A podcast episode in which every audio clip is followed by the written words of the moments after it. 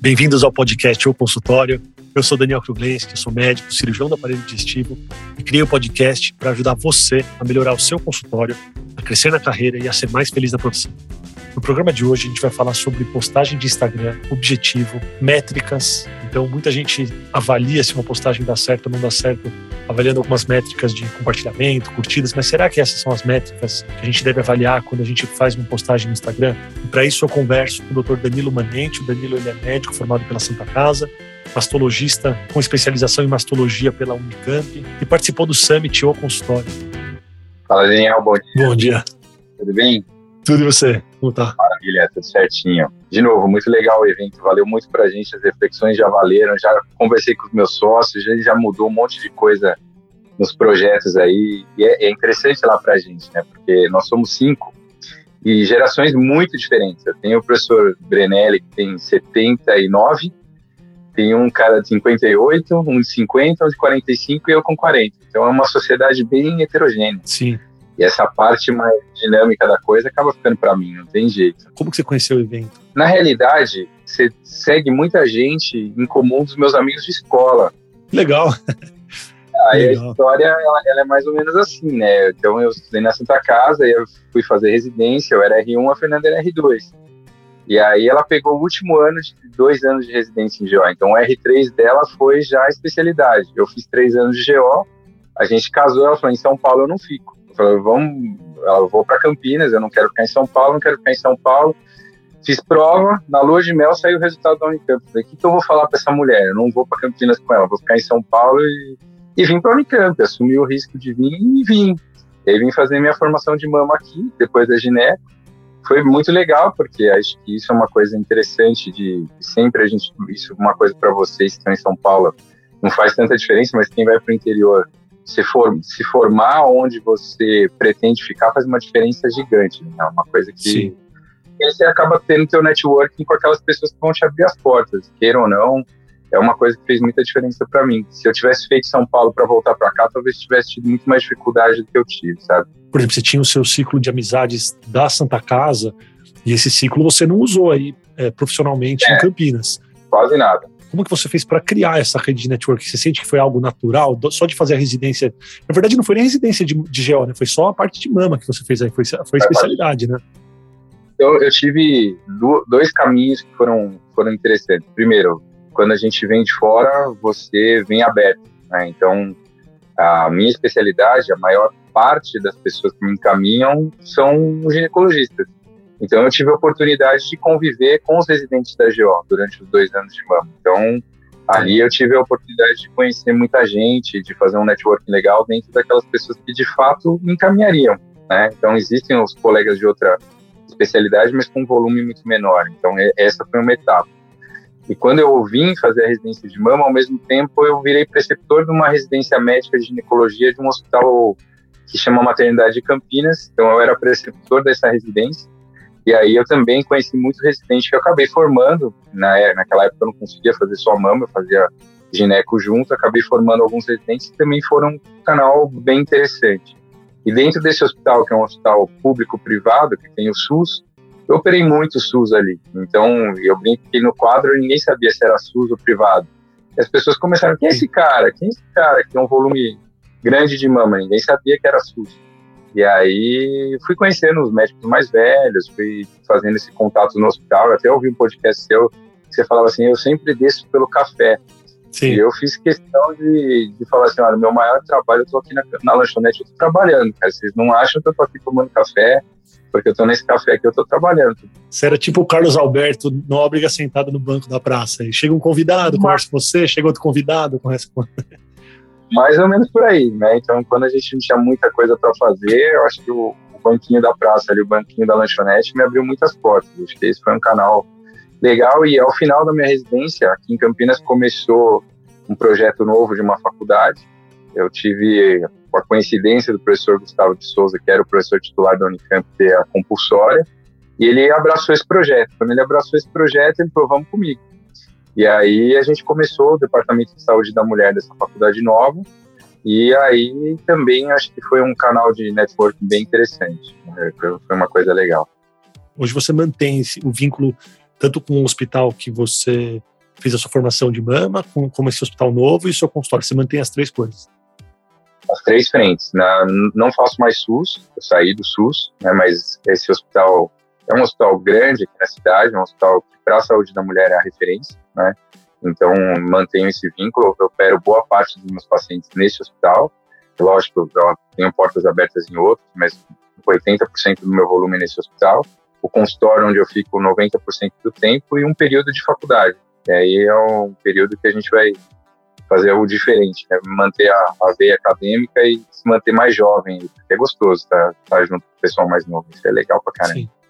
O Danilo, para quem ouve a sua, sua formação e sua história do início até agora, tem muita gente ouvindo o podcast e pode se perguntar mesmo, por que, que o Danilo foi procurar um evento para falar de consultório? Me parece assim, quando você fala que está tudo bem, que você não tem desafios, né? Tá tudo certinho, você já tem as suas frentes, tem seus pacientes, opera. O que você estava buscando? O que, que você busca quando você vai num evento como o consultório? Eu acho que o evento ele me proporcionou algumas coisas que me angustiavam, né? Então é muito duro você estar tá no no interior, é aquilo que a gente falou lá no evento, a gente no consultório acaba, por mais que eu tenha sócios, eu estou sozinho no consultório, é, a gente fica num espaço muito micro, né? Eu queria entender um pouco do macro. Então, muitas pessoas lá no evento falam assim, ah, como eu faço para ter uma agenda cheia? Hoje, talvez eu, eu me pergunto como eu faço para melhorar a minha qualidade de agenda. Tenho uma agenda muito cheia, tanto de cirurgia quanto de pacientes. Então, eu, eu brinco que eu tinha uma, um defeito muito grande de não aceitar buraco na agenda. Eu preenchi muito isso. Hoje eu preciso sentir uma melhora no meu atendimento. Então o volume hoje é uma coisa que não me interessa mais tanto, né? Então é uma guinada na minha carreira que eu preciso fazer agora. Que a minha dor maior é, é como eu posso entregar mais para os pacientes. Eu sinto que eu gero uma expectativa grande neles quando eles vêm que às vezes é uma questão de tempo mais curto, questão de ter uma cirurgia agendada, mas eu tenho a consulta terminando no horário próximo da cirurgia, isso me gera angústia. Então, o gerenciamento de tempo, sem dúvida nenhuma, era uma coisa que me angustiava muito. A parte do, do digital, como eu falei para você no começo, eu sou mais novo no, no grupo de sócios, isso acaba ficando para mim, quando eu vou me aconselhar com eles, isso não tem importância, isso não tem relevância, eu cheguei até aqui sem isso. Então, muitas vezes as pessoas falam: não, você tem que ter um Instagram, você tem que ter um site.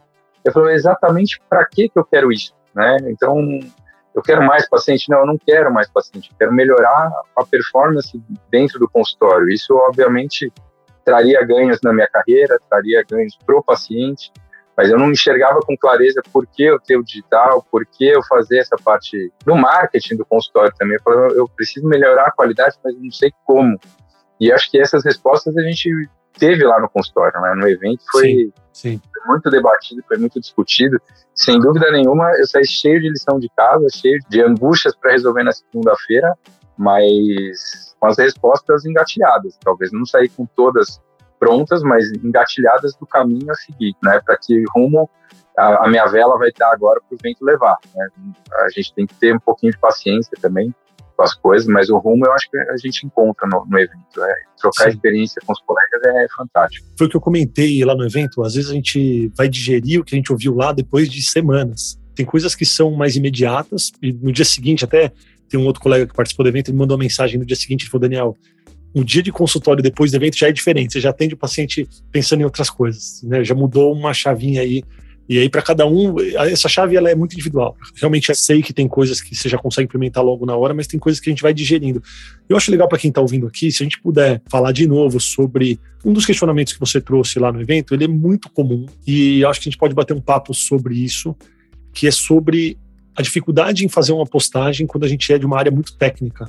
Então, você quer mais ou menos reproduzir o que você me perguntou é, lá no evento para a gente discutir, debater, ampliar um pouquinho essa discussão. Acho que a gente pode ajudar muito quem está ouvindo a gente. É, então, assim, só para. Eu, eu, nunca fui uma pessoa que pensei em ter uma rede social é, voltada à profissão, né? Ao mesmo tempo, quem está ouvindo não sabe, mas eu sou casado com uma ginecologista e, e do volume de, de, pacientes que minha, minha esposa atende, hoje 30, 40% das pacientes dela vêm pela plataforma do Instagram. É, então, ela batia muito na tecla, olha, você precisa fazer, é uma coisa que me dá muito resultado. E eu olhava para minha agenda e falava assim, mas eu não tenho onde colocar esse paciente, mas eu sinto que eu tenho alguma coisa a dizer, alguma coisa a informar, e aí eu comecei, eu falei, eu vou conversar com algumas pessoas que podem me dar uma assistência, parte gráfica, parte de como fazer a postagem mesmo, e eu conversei com uma pessoa que preparava esses posts para mim de alguma forma, a parte técnica, cabia a mim, mas a, a imagem, a edição ficava para essa pessoa.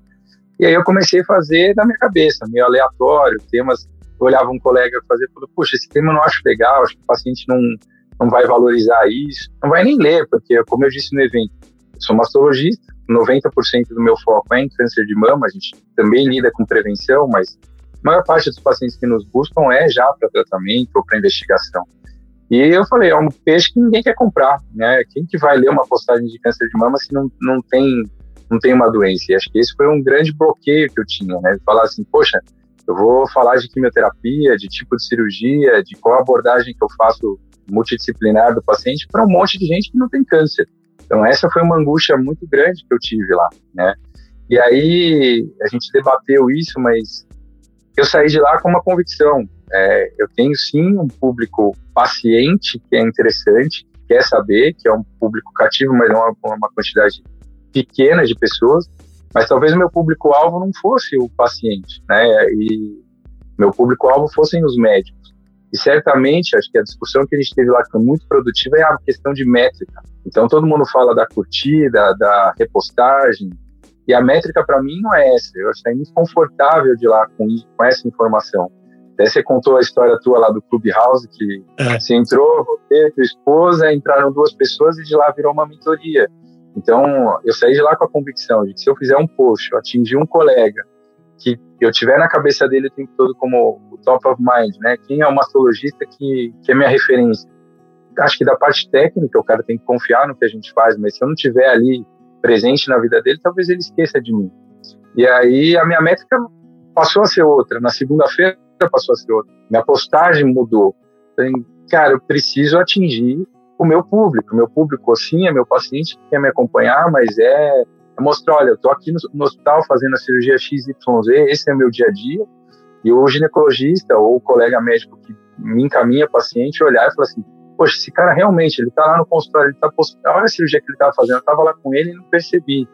Então eu acho que essa angústia de o que postar, para quem postar, e a questão maior é como medir isso, questão de resultado. Porque a gente se prende a isso, não adianta. Eu, eu, eu comentei no evento, eu falei, poxa, eu faço uma postagem falando de como funciona a quimioterapia.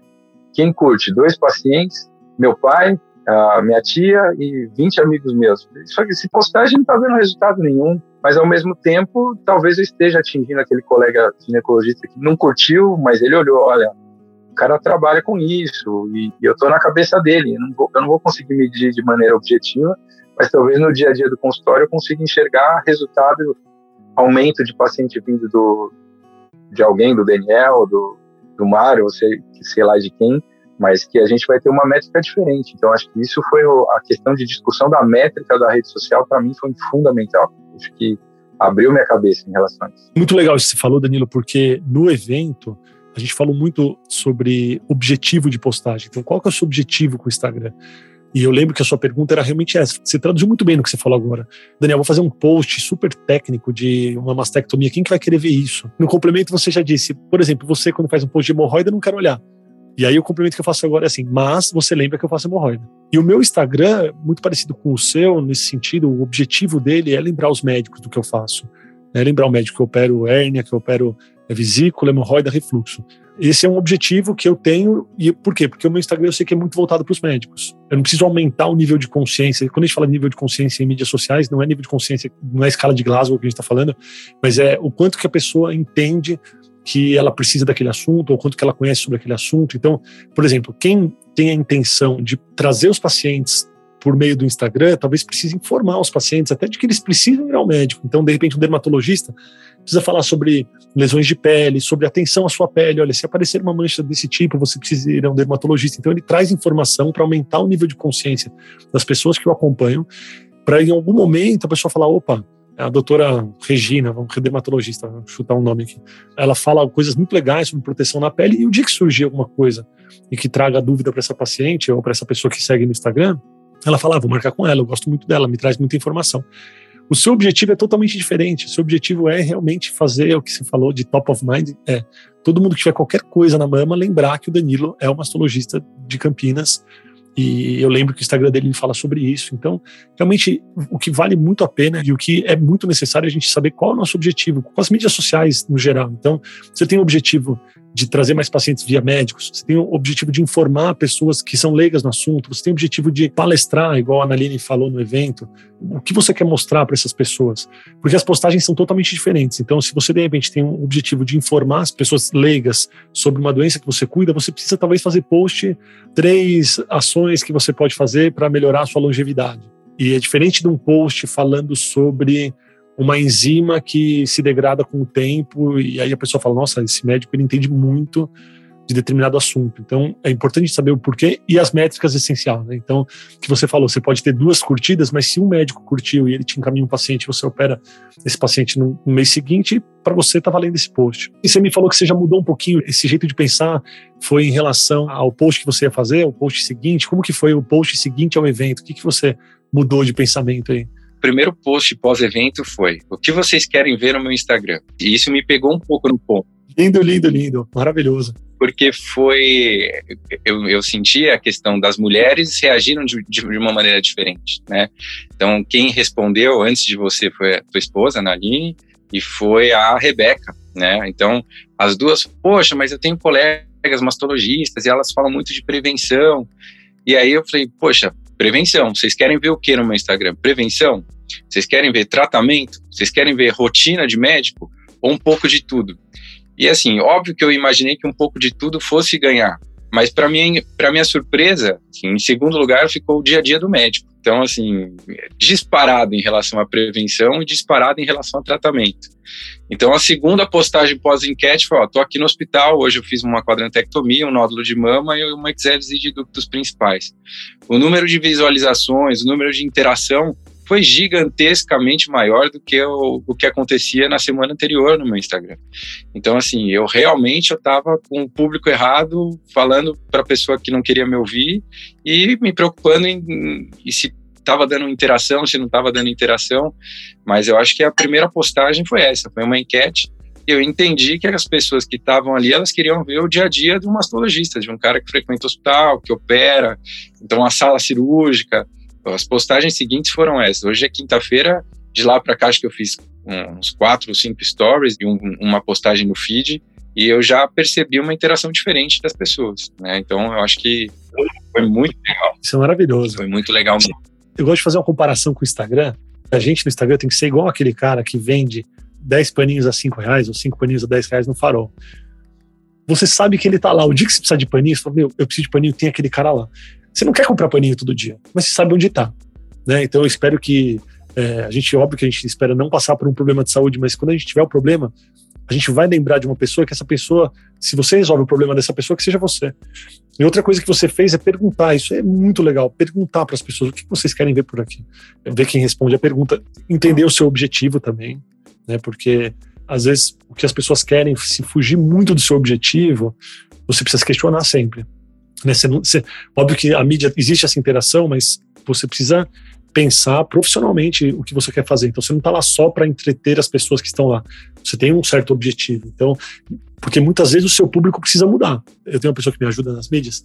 Eu comentei que o, a gente estava falando exatamente sobre objetivo de postagem. Ela falou, oh, Daniel, é muito mais legal e as pessoas curtem muito mais ver você descendo de sandboard na areia em Fortaleza.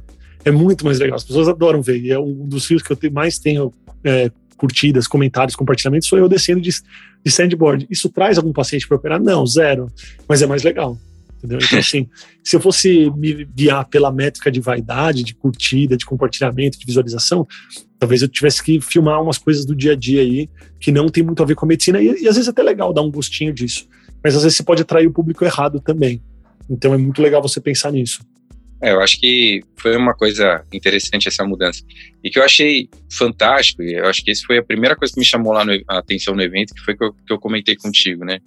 Como a gente chega numa fase, e é uma fase de ascensão de carreira, a gente chega num ponto que você olha para trás e fala, cara, eu tenho muito a aprender com quem é mais novo do que eu.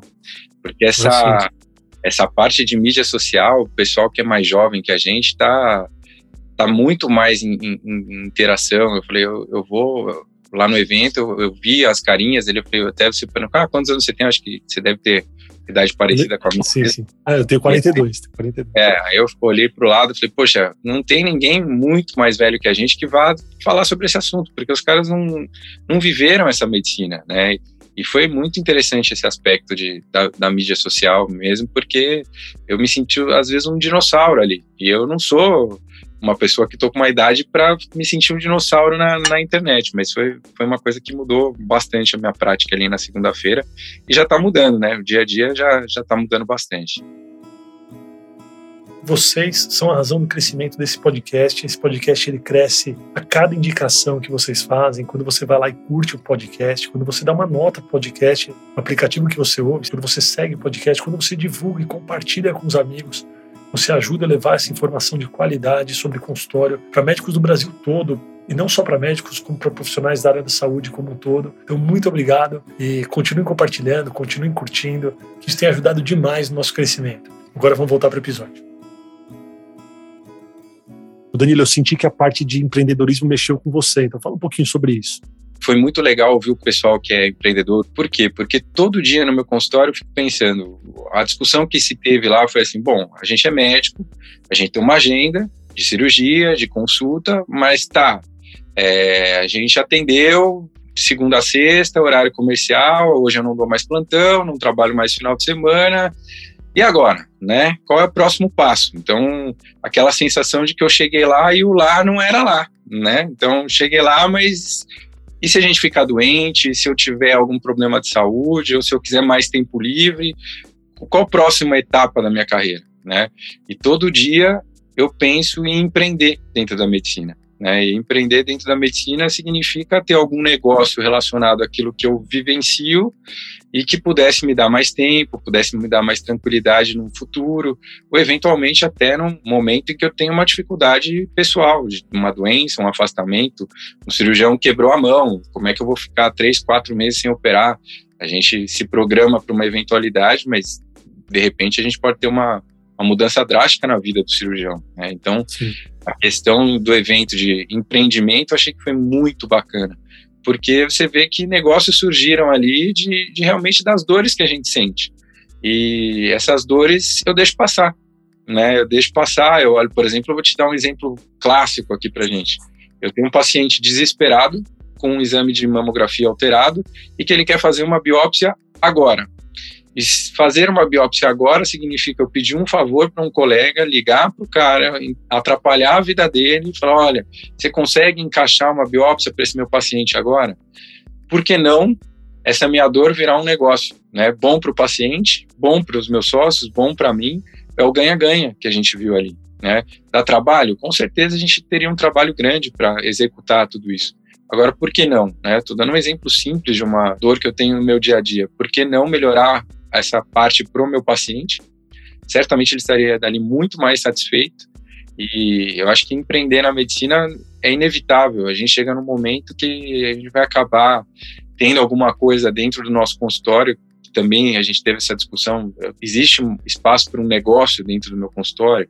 Eu preciso empreender fora da medicina ou não? Mas ali tem vários negócios dentro do consultório que vão além da minha consulta médica, né? Então, enxergar isso e ver que as pessoas fizeram, o evento contribuiu pra caramba, né? Então, eu não, não sou um louco, eu, eu, enxergo uma coisa que as pessoas fazem, e fazem e deram certo, né? Alguns vão, não vão dar, como eles mostraram ali, mas, poxa, existe essa possibilidade. Eu saí muito motivado a fazer lá do evento. Acho que isso foi uma coisa que me, me chacoalhou bastante. Eu comecei a me mexer na segunda-feira, né? Ver a história que, para quem está ouvindo, da, de uma loja de brinquedo que surgiu ó, anexa a um consultório de pediatria por um, um, espaço vazio, me motivou bastante a ocupar a sala do lado que está vazia ali, de alguma forma. Né? Então, por que não a biópsia? Por que não um atendimento diferenciado em alguma área daquilo que eu pratico. Então, acho que é uma coisa que, que fez bastante diferença do evento. Acho que isso, às vezes, as pessoas negligenciam dentro da medicina. Né? Eu tenho que ser médico, eu tenho que ser técnico, eu tenho que ser o melhor possível dentro da medicina, mas a gente esquece que, às vezes, a gente pode ter um negócio na nossa frente e está negligenciando. Só para quem está ouvindo aqui, essa loja de brinquedos que nasceu de um pediatra, ela só se chama ReHap, tá, pessoal? Que é do Ricardo. Então, é isso aí. Realmente, existem oportunidades de negócio dentro do nosso consultório que passam por aquilo que a gente faz no dia a dia. E eu preciso sempre aterrizar um pouquinho aqui para quem está ouvindo o podcast. Existe muita gente que tem hoje um grande desafio de melhorar o consultório. É claro que existem outras oportunidades que aparecem, você pode ter várias ideias de negócio no seu dia a dia, mas cuidado também para você não travar o crescimento do seu consultório já pensando em outro negócio, pensando em outro negócio, e de repente seu consultório ainda não foi. Você ainda não tem um fluxo legal no consultório. Eu acho que é válido sim pensar, mas às vezes isso acontece em todo negócio. A gente prepara um negócio, a gente se empolga a fazer um negócio, a gente começa a fazer um negócio, isso o negócio pode ser o consultório, tá? Chega uma hora que o consultório ele requer um pouquinho mais de esforço para o crescimento. Ele não é tão assim, existe um crescimento natural, existe, mas chega uma hora que requer um pouquinho mais da gente. E eu não quero que vocês nessa hora isso serve para qualquer negócio. Uma hora que o negócio ele ele está indo, mas ele ainda não explodiu. É como se você estivesse remando para passar a arrebentação, mas você ainda não passou a arrebentação. Essa hora, às vezes, dá vontade de a gente olhar para o lado e falar, ah, vou fazer alguma outra coisa que talvez seja mais fácil do que isso. E aí você fica com 10 projetos e não faz nada. Então, é legal empreender? É legal. Existe campo para você fazer outros negócios dentro do que você faz? Existe. Mas olhe com carinho para o que você já faz invista tempo, esforço, energia, dinheiro nisso, né, se é o que você gosta. E depois, quando você sentir que você já passou a arrebentação, e passar a arrebentação não é parar de remar, você precisa remar constantemente, mas depois que já deu uma acalmada no, no maremoto, aí sim, pense em outros negócios que podem correr em paralelo. É que eu não quero que as pessoas também saiam com aquela sensação de que elas estão frustradas. Você está no consultório, você está atendendo e fala, puxa, eu podia ter 10 negócios aqui e não tenho. Não é simples, não é fácil, não é maravilhoso e não se desgastem por isso. O dia que o consultório de vocês já estiver num patamar mais calmo, talvez vocês tenham até menos dificuldade e, e, em pensar em outros negócios. Então, assim, é legal pensar sim, mas não se obriguem. Acho que essa é a mensagem. Não se obriguem a fazer outras coisas agora. Talvez o Danilo, que já tem um movimento legal, que já está um pouco acostumado com a rotina, ele quer um sal diferente, ele quer uma coisa diferente para a rotina dele, talvez já está na hora de pensar. Mas se você ainda está brigando, lutando por seu crescimento do consultório, eu sinto que sua energia tem que ser voltada para isso para ações de crescimento do consultório e depois, talvez, aí você desmembrar para outros negócios. Sem dúvida nenhuma, acho que isso que você falou é fundamental. Até uma pergunta que eu fiz lá no dia do evento foi a velocidade, para quem não estava lá, a velocidade do cérebro dos caras é outra rotação, né, gente? Então, é assim, você tem que ter é, muita energia para fazer o que eles fazem. E uma pergunta que eu fiz foi como é que vocês equilibram todos esses pratinhos ao mesmo tempo? Porque o consultório consome muito. Eu falo que eu chego em casa, às vezes, esgotado de atender consulta o dia todo, às vezes nem foi um dia de cirurgia, porque a gente tenta dar o nosso melhor todo dia. E aí eu falo, poxa, eu tenho filho pequeno, eu tenho esposa, como é que eu vou gerir tudo isso? E, obviamente, quem estava lá no evento percebeu de uma maneira, até um dos, um dos palestrantes que estava lá, assim, gente, preciso ir embora, tô com um filho pequeno, saiu meio apressado, e, e aí você vê que a, a, vida das pessoas também não é um mar de rosa porque ele tem negócio, né? Exato. Então todo mundo ali se esforça muito, trabalha até às vezes mais, então acho que equilibrar a vida pessoal, carreira e negócio não é fácil. E, e ter o um entendimento, e isso é legal lá do evento, né? A gente viu histórias muito diferentes. Pessoas que tomaram rumos opostos e que tá tudo bem. E saíram Sim. de lá, eu saí de lá com a impressão, a pessoa empreendeu e é feliz. O outro está cuidando do consultório dele, fazendo a carreira exclusivamente médica e está feliz. Então, o que serve para um não necessariamente serve para outro, sem dúvida nenhuma. Né? Eu acho que o, o, evento ele, ele mexe muito com a gente. Né? Então, ele te traz ideias, mas como você falou, ao longo das semanas, do mês, a gente vai digerindo, o, o tempo vai passando, a gente vai entendendo o que serve para gente o que não serve para gente. Mas eu levei muito ao pé da letra a tua primeira fala porque não é para mim. Então estava lá no caderninho, empreender sim ou não. Vamos refletir a, a respeito. Não, não, não, abri nem fechei a porta, né? Deixei a questão em aberto, conversei com, a, com, as pessoas, vamos ver o que cabe, o que não cabe. De repente, isso realmente não, não é o momento, porque eu, eu prezo muito pela minha vida pessoal também, né? Eu não quero grandes sacrifícios. Sem grandes sacrifícios, talvez eu não tenha grandes negócios. Então. É, e tá tudo é, bem, e tá tudo bem. E às vezes tá tudo bem. E tá tudo a gente bem. não é obrigado a fazer um negócio maravilhoso que tem que na ideia o negócio é bilionário, a gente não é obrigado a fazer. Porque Exato. o que você falou dos pratos, se você quiser colocar muitos pratos para equilibrar, eu acho que o Igor deu essa resposta para você, você vai ter que deixar alguns pratos caírem.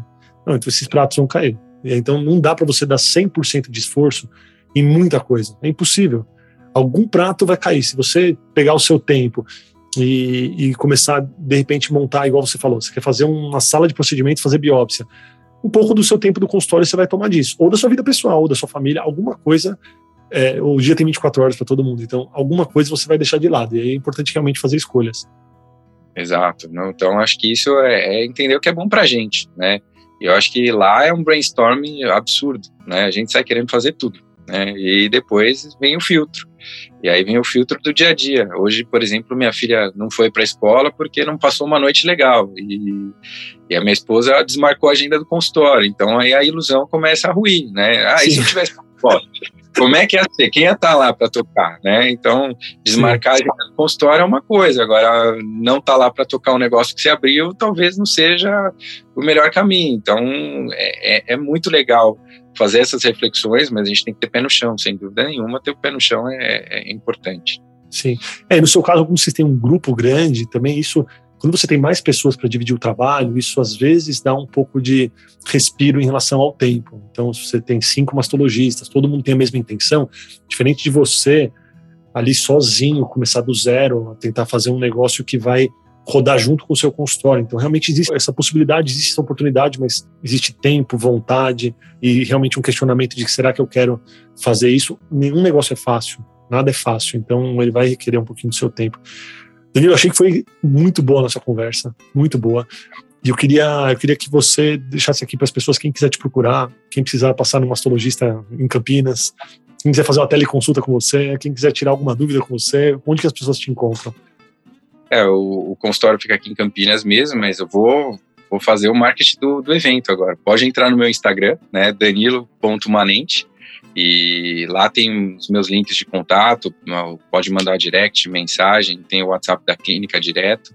Então, quem tiver necessidade ou quiser tirar alguma dúvida, alguma pergunta em relação à nossa conversa aqui, é, recomendar o, o, próximo evento, que a gente ainda não sabe a data, mas sem dúvida Sim. nenhuma é, faz muito bem para a gente, mexe realmente com as ideias e me coloca à disposição sempre que você precisar de mim. Acho que foi muito enriquecedor a nossa conversa hoje, foi enriquecedor o evento. E, e, de novo, né, voltando à história da mídia social, como é interessante essa história, porque te vi uma vez pessoalmente, estou conversando contigo como se fosse um velho amigo, né? Então é, é, muito bacana essa estar vendo as pessoas. Aí a, essa, essa métrica vale para você. Estou conversando aqui pela primeira vez eu e você, mas tenho a sensação de ter conversado com um velho amigo porque me identifico com as tuas ideias, com o teu jeito de falar no Instagram. Tá? Então, se eu puder, puderem me procurar, me procurem pelo Instagram. Isso é muito legal. Isso tem a ver com a sinergia e tem a ver com a mesma frequência. A gente tem uma frequência muito parecida e todo mundo estava lá tinha essa vontade de aprender junto, de crescer junto, de se desenvolver junto. Eu tenho experiências incríveis com as pessoas que participaram dos eventos. Hoje eu troco pacientes com várias pessoas que participaram. Isso para mim é uma das coisas mais legais, né? O fato de minha primeira profissão é ser médico. Né? Eu não sou um cara do marketing que não sou médico e falo sobre isso. Então o evento é feito para mim também, é até um certo egoísmo, mas eu falo o que, que eu preciso discutir, debater, aprender, e é para mim, e, e, e, é claro que quando eu faço um evento voltado para alguém que faz consultório e que quer melhorar o consultório, isso ajuda todo mundo que faz consultório e quer melhorar o consultório. Então, para mim é muito legal, foi uma honra também ter essa sensação de que a gente é amigo há muito tempo e a gente tem vários amigos em comum há muito tempo, então isso acho que faz bastante diferença. E precisando também de mim, estou super à disposição, Danilo. Muito obrigado, foi ótimo, ótimo mesmo. Maravilha. Valeu, obrigado. Valeu, valeu. Um abraço. Muito obrigado por ouvir o podcast. Se você gostou desse episódio, compartilha com os amigos. E não esquece de clicar no botão seguir na sua plataforma favorita para você receber todas as novidades do podcast ou consultório. Até a semana que vem.